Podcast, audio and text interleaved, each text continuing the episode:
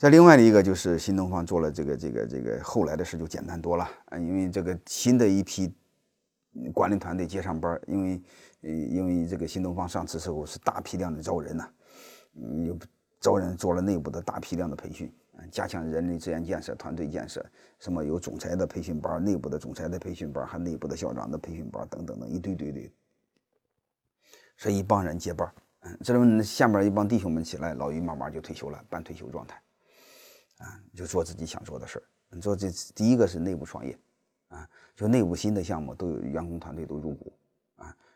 管组织的管理变平滑，啊，让尽量尽可能让每一个人给自己干，每一个人对结果负责。再另外是外部创业，外部创业这个大家都不陌生，因为俞敏洪和盛希泰专门成立了一个叫叫创客宏泰创客空间，同时专门还成立了个宏泰资本。啊，你比如投了一个项目叫未来汽车，我不知道大家知道不知道？啊，这都是他们做的事儿，所以这就，呃，同时慢慢建立了新东方一个庞大的生态系统，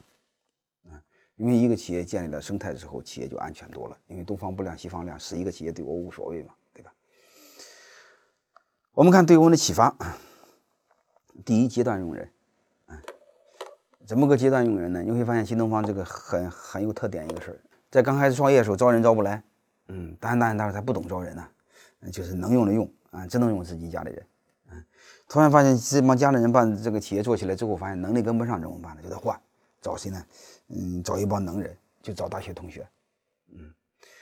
然后大学同学呃这个干一段时间，把新东方做上市了，上市这帮伙计有了钱之后就不愿意干怎么办？嗯，抓紧培养，提前培养好第二梯队、第三梯队，啊，然后。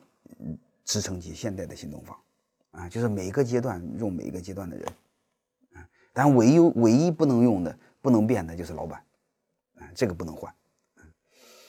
然后还学会永远做一个掌控全局的人。你会发现新新东方内部不管怎么折腾，啊，始终被老于给掌控。如果不掌控，这么个搞法早被搞死了。你们可以看看中国合伙人电影，可以查查关于新东方的很多视频。那真是弄的是乱七八糟的，嗯，背后还有一个好玩的事儿在哪呢？就是提前老于预留这部分股份，也帮他成为了一个掌控全局的人。为什么？你想象，老于代持这种股份，他把股份分给了弟兄们，这帮弟兄们本意上会偏向谁？刚才说过，那帮小股东组成一个小股东联盟，背后搞老于。其实再小的这帮小股东，就是他拿代持那部分股份分的。分股份的帮弟兄们肯定是偏向老于的，小股东联盟搞老于，老于就联联合一帮更小的小股东，然后抵抗别人，啊，所以就是始终做了一个掌控全局的人，这样他心里有底，啊，新东方就不乱，有灵魂存在。虽然他只是一个老师，但是他是灵魂，啊，还有一个做个好人，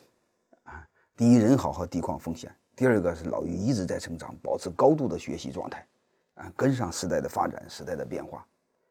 啊，一步一步的，嗯，把新东方做的是越来越好，啊，就是对外界的反应有足够的敏感性，然后让企业该规范的时候就规范，该用能人就能人，该做股权激励做股权激励，啊，然后就做的就很好，嗯，现在又开始做生态，